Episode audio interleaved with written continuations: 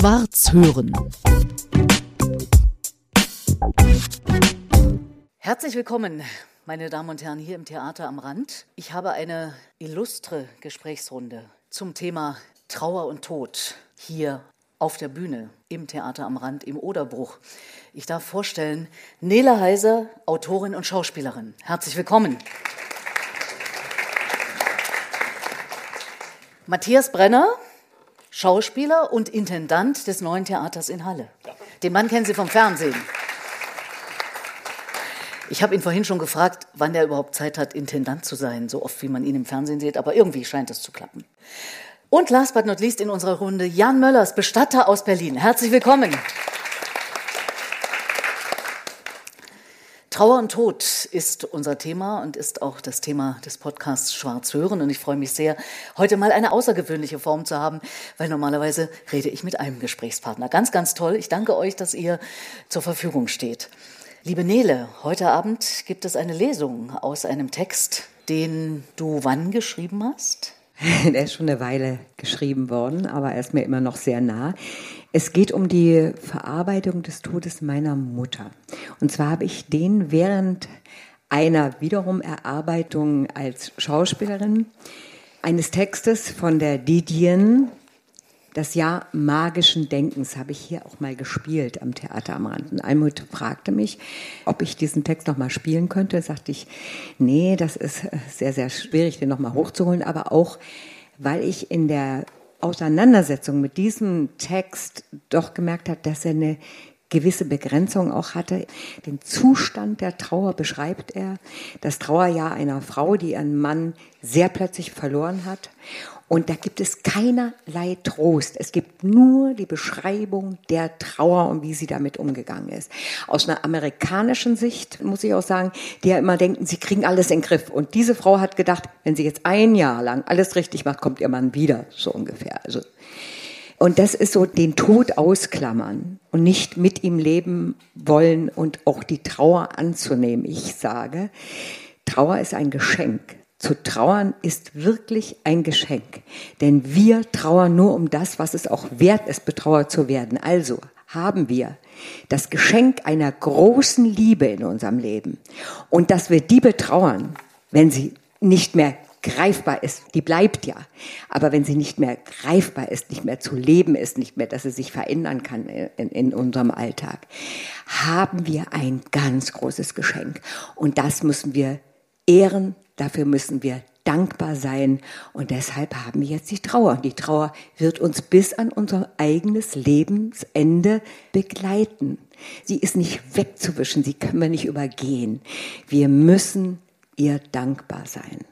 Und das habe ich auch in meinen Textern, der während dieser Erarbeitung des amerikanischen tollen Stückes, was Vanessa Redgrave am Broadway uraufgeführt hat, ich durfte es dann in deutscher Sprache zum ersten Mal in Italien aufführen, habe ich gedacht, jetzt denke ich mal an die Bewältigung meiner Trauer.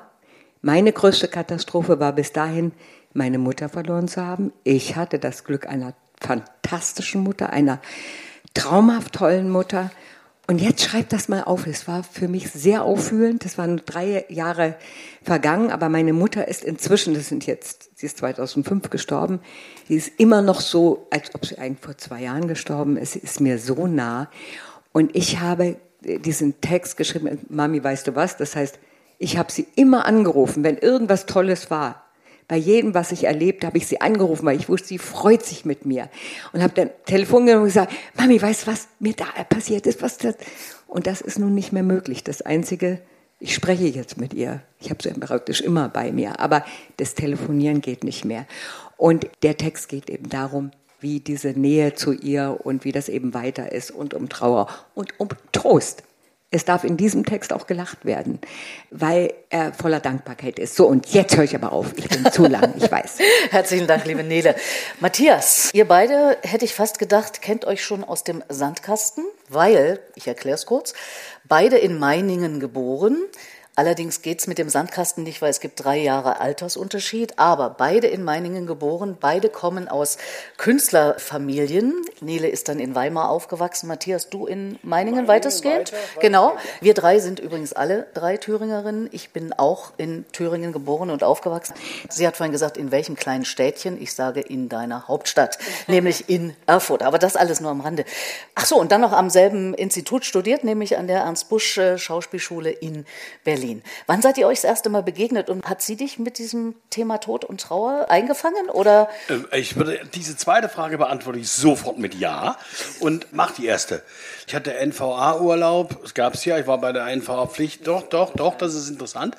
Und, und hatte ein bisschen Ärger zu Hause und dann, es gibt sowas, da bin ich aus Wut ins Theater gegangen, um mir dort einen äh, väterlichen Freund anzusehen als Nathan der Weise und da kommt eine rothaarige Frau auf die Bühne, ist wunderschön, ich lasse mir ein Programmheft geben, lese den Namen Cornelia Heise, nehme das, gebe das Programmheft zurück und überrede mich selbst, am Abend noch zum Bühneneingang zu gehen und zu sehen, wie die mit echten Haaren aussieht.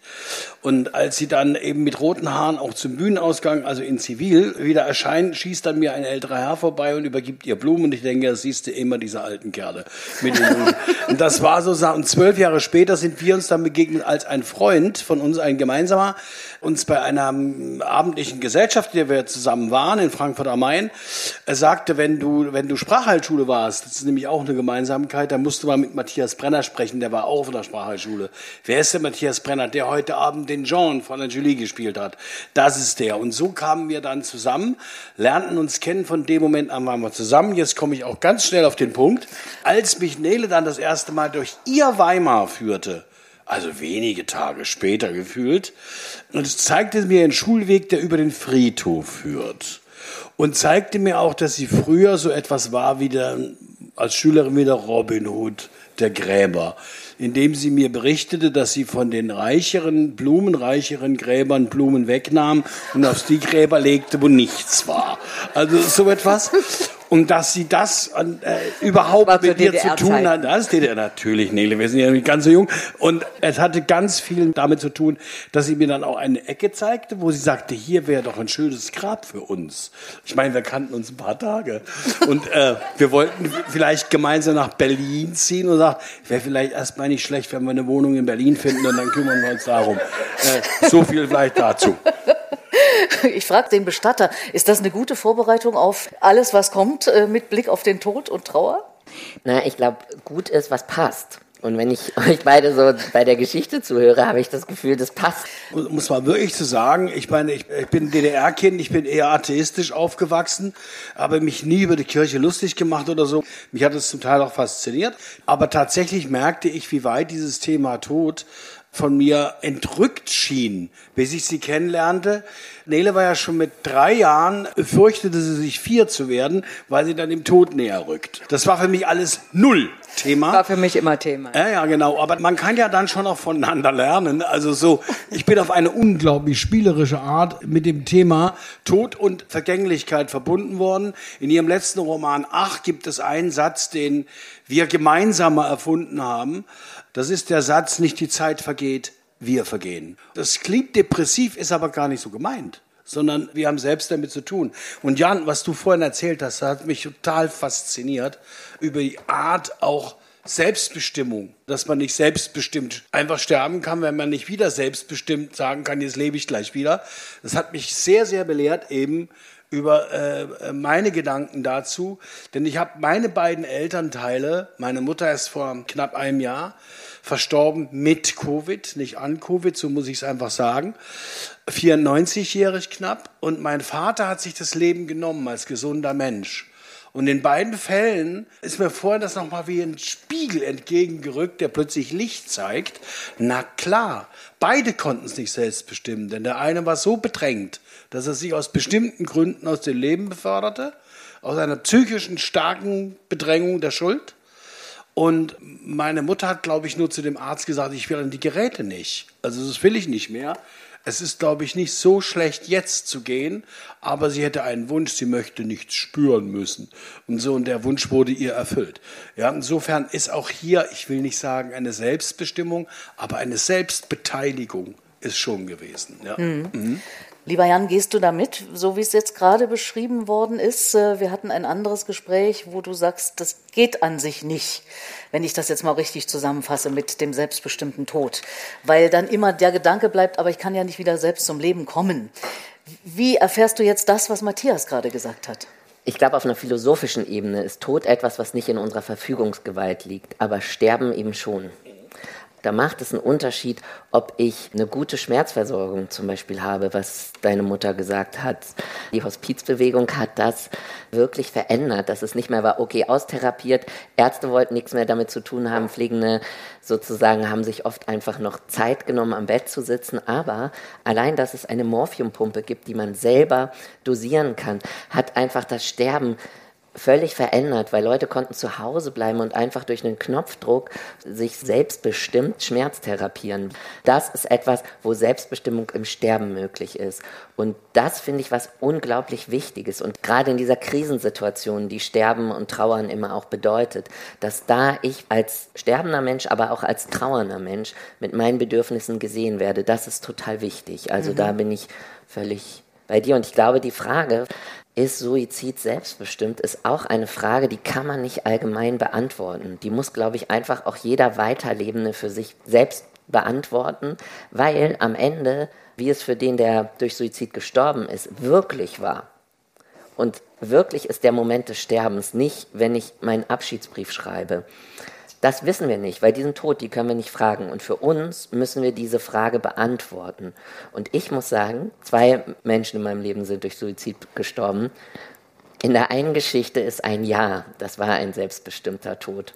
In der anderen ist es ein Nein. Und ich glaube, das ist, wenn man Menschen nach einem Suizid begleitet in ihrer Trauer, was total wichtig ist zu sagen, du hast so die Fakten, des Lebens von dir und von diesem Menschen, der durch Suizid gestorben ist. Die kannst du nicht umdrehen. Jemand, der sich von einem hohen Haus hat fallen lassen und dadurch gestorben ist, den kannst du nicht in deiner Erinnerung ins Hospiz verfrachten.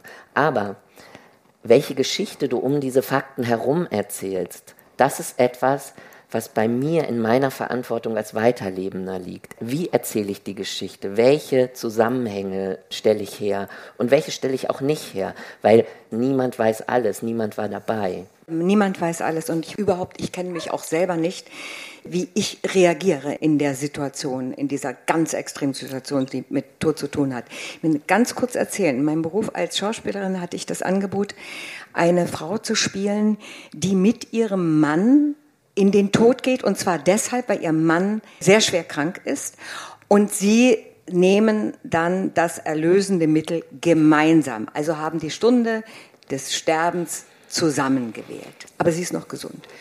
Und ich kriegte das Angebot und wurde sofort gefragt, ob ich mir das vorstellen kann. Ich sage, ja, kann mir das auch vorstellen, ich würde es auch machen.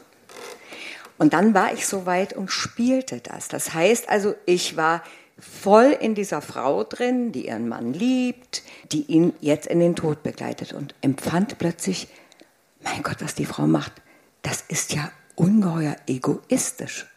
Denn sie verwehrt ja sich der Trauer, den Mann zu begleiten, nur ihm zu sagen, ich mache mit, als da zu sagen, ich bin bei dir, ich halte die Hand bis zum Schluss, ich gucke dir zu. Und was dann alles kommt danach, das mache ich, das stehe ich auch durch.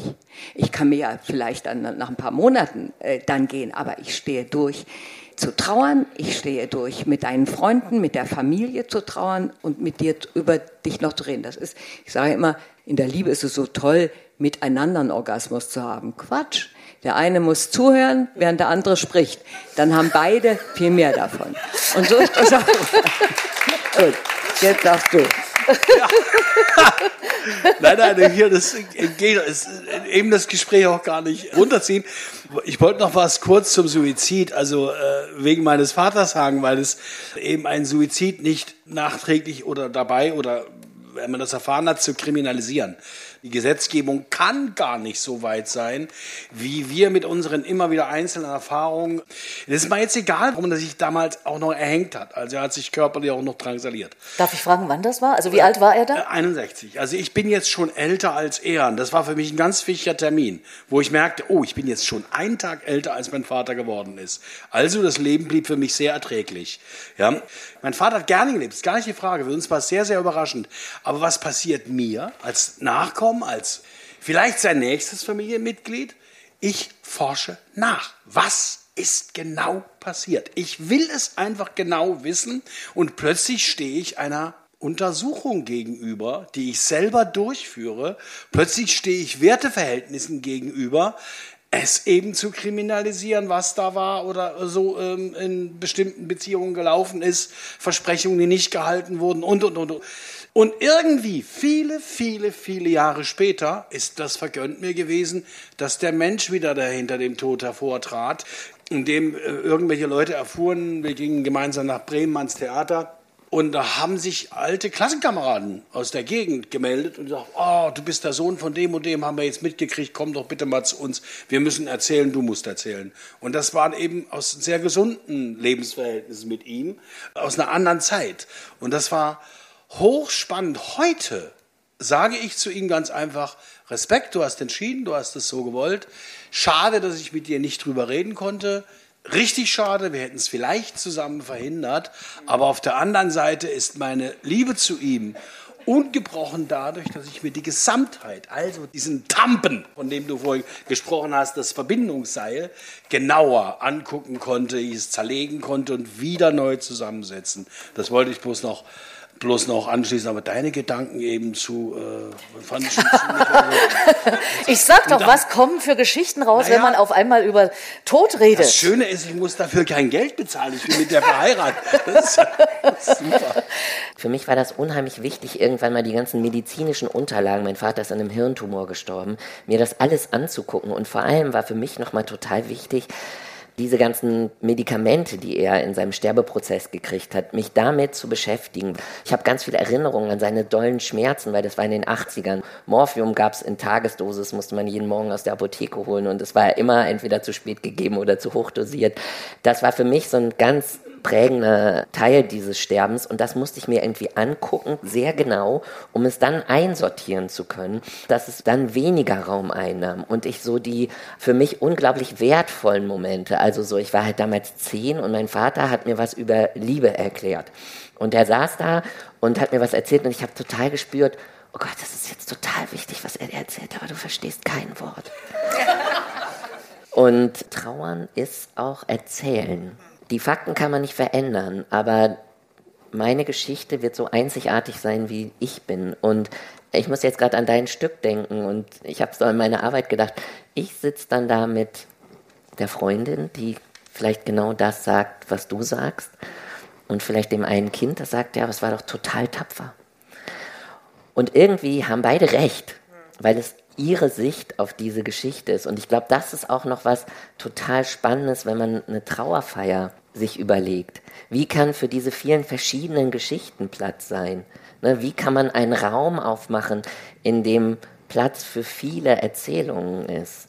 Das finde ich einen grandiosen Vorschlag, seine eigene Trauerrede zu schreiben und zu sprechen. Und ich muss allerdings auch eine kleine Geschichte erzählen. Meine Mutter wollte unbedingt, dass wir lachen zu ihrer Beerdigung. Es gab wohl einen Sänger im Marie-Seber-Stift. Sie war als ehemalige Künstlerin in den letzten Jahren im Seber-Stift. Und der muss immer zu den Veranstaltungen dort für sie als ehemalige Sängerin so daneben gesungen haben, dass sie sagt, ich möchte unbedingt, dass der auf meiner Trauerfeier singt, damit ihr alle lacht. Und da habe ich gesagt, Mami, naja, dann werde ich garantiert nicht lachen, weil du ja wolltest, dass ich lache.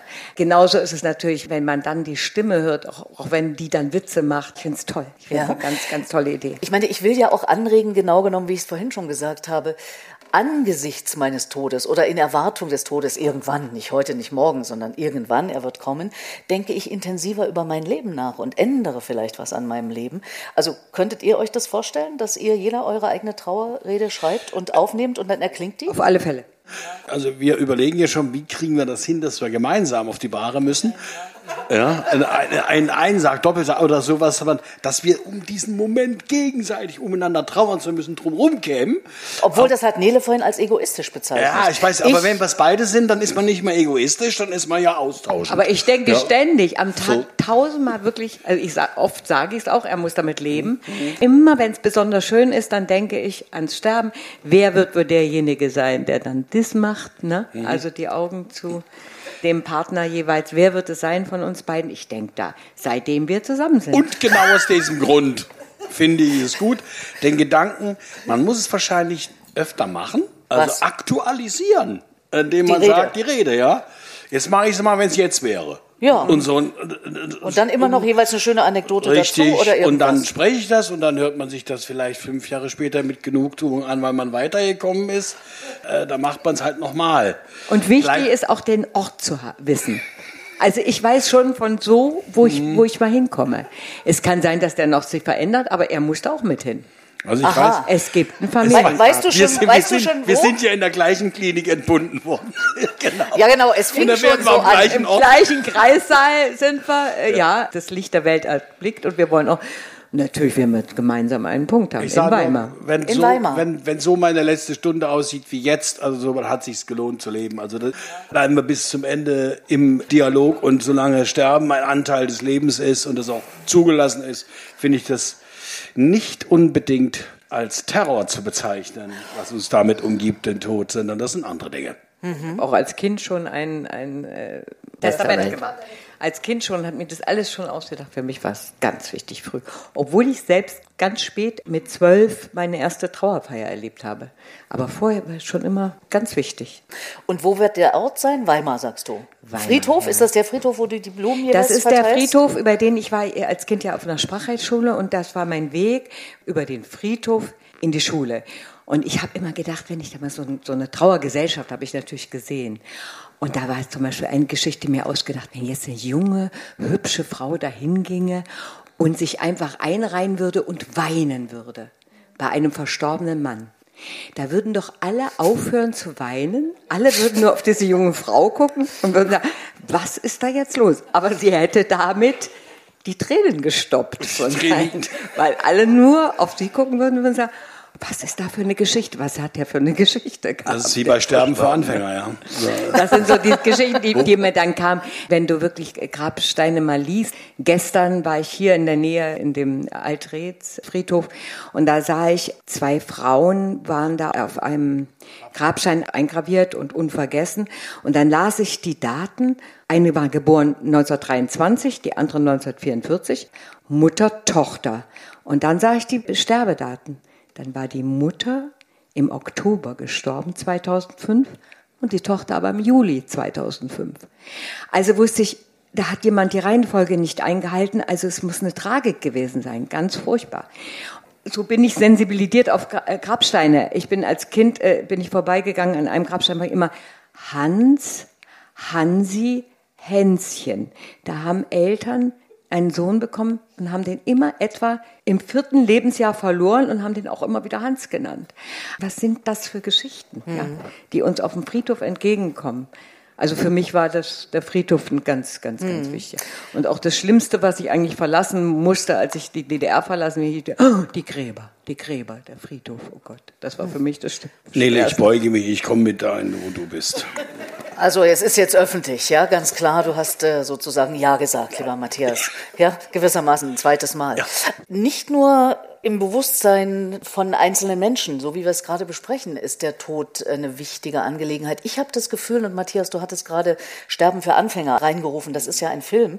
Ich habe das Gefühl, dass in der öffentlichen Wahrnehmung wahnsinnig viel passiert in den letzten Wochen, Monaten, vielleicht schon Jahren. Ich habe natürlich jetzt einen besonderen Fokus drauf, aber dass wirklich irre viel über Tod nachgedacht wird, über Trauer nachgedacht wird Und ich empfinde das als was sehr, sehr Positives, weil, äh, ne, Gott sei Dank, sagen Sie gerade aus dem Publikum, nehmt ihr das auch so wahr? Und was denkt ihr, die Frage möchte ich noch in die Runde werfen, womit hat das möglicherweise zu tun? Hat es möglicherweise auch etwas mit dem Zustand unserer Welt zu tun, dass wir mehr über Tod nachdenken? Ich beantworte diese Frage als zweites, als äh, mache ich aber, das brauche ich jetzt zur Herleitung, das, was ich erzählen will ging ja auch um Kindstod. Ich habe vor ein paar Jahren ein Angebot bekommen für einen Kurzfilm. Der Besuch heißt der. Und da geht es darum, dass ein alternder Mann, der nicht mehr in seinem eigenen Beruf arbeitet, aber schon Jahre noch als Weihnachtsmann sich nicht verdingt hat, sondern Freude bereiten wollte, immer Kindern in einem Kindergarten oder sonst wo als eine Art Nikolaus Weihnachtsmann gegenübertritt. Und der bekommt eines Tages, als er auch diese Berufung hinlegen will, weil alles kommerzialisiert ist, einen Anruf aus dem Krankenhaus von einer befreundeten Schwester, die ihn dringend will, in Montur des Weihnachtsmanns wegen eines Kindes. Und es ist die Begegnung dieses Mannes, der nochmal dahin geht in ein Krankenhaus, um ein krebskrankes Kind in den Tod zu begleiten. Irres Thema, irre traurig und trotzdem so unglaublich tröstend. Empfand ich das im Buch, dass man mit einer Situation auch im Kampf eines Todes eines Kindes beschenkt werden kann, in dem die Eltern vom Bett zurücktreten, weil dieses Kind sich so wahnsinnig wünscht, dem Weihnachtsmann zu begegnen, ehe es geht. Und das eigentlich für das Kind wegen der Eltern an dieses Bett zu treten, diesen intimen Punkt, diese Grenze im positiven Sinne zu überschreiten, das zu dürfen, aber auch danach selbst komplett entkräftet von diesem für uns nicht zu bewältigenden Thema, wie Wenzel sagt. Liebe und Tod sind für uns Welten, denen wir nicht zurechtkommen. Aber wir brauchen diese. Na, die auch der Antrieb ja, aber für Kunst. Äh, genau, diese Begleitung. Darum geht's jetzt, glaube ich. In diesen Zeiten ganz sehr, weil es viel, viel näher rückt. Eine Gesellschaft ist mit sich und ihrer Art zu leben, auch wenn wir jetzt 30 Jahre erst, glaube ich, ungefähr nach der sogenannten Wende oder Wiedervereinigung haben. Und trotzdem ist eine Gesellschaft sattsam geworden, ist in die Jahre gekommen.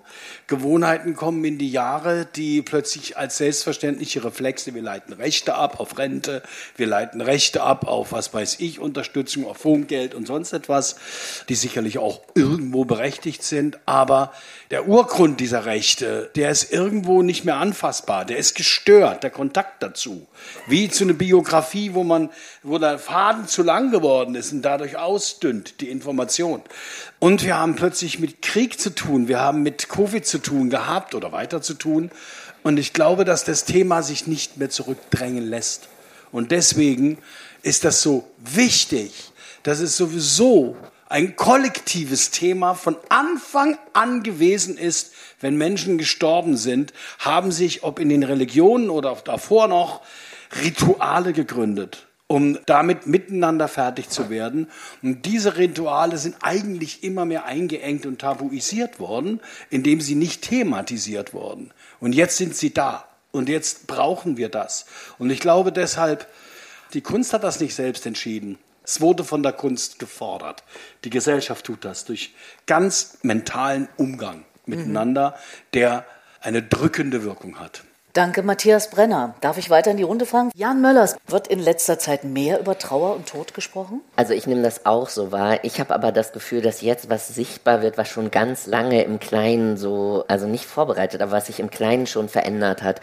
Also ich würde jetzt als Kulturanthropologe sagen, es gab so einen Höhepunkt in den 70er, 80er Jahren. Mein Prof an der Uni hat das immer genannt, die Enteignung des Todes. Der war in den Händen von Profis, zerlegt in kleinste Stückchen und weder die Sterbenden noch die Trauernden hatten irgendwas zu sagen. Und das war einfach eine Riesenbelastung für Trauerprozesse. Und da gab es Leute, die haben das nicht mehr ausgehalten. Das erste waren die schwulen Männer und lesbische Frauen, deren Freunde an AIDS starben und die alle diese Erfahrung vom Coming Out hatten, die schon mal gesagt haben, hey, hier bin ich ich bin so wie ich bin und dann starben die, starben einfach wahnsinnig viele und es ist so schrecklich und jetzt müssen wir wenigstens auch noch auf eine Weise Abschied nehmen, die uns weiterleben hilft. Die haben eine Schneise geschlagen, haben etwas möglich gemacht, was heute für alle möglich ist. Ne? Also man muss nicht Barbara Streisand am Grab hören, aber man kann es. Und das waren die einen, die das getan haben. Dann waren das die trauernden Eltern, die mit diesem, mein Kind ist gestorben und alle so, oh Gott, das ist eine verständliche Reaktion, ne?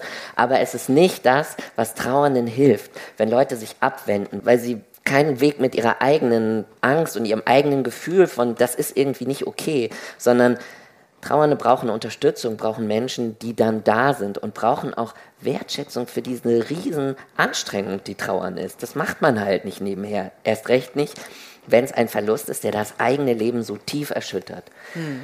Und dann gab es die Hospizbewegung, die einfach nochmal gesagt hat, Sterben ist keine Krankheit.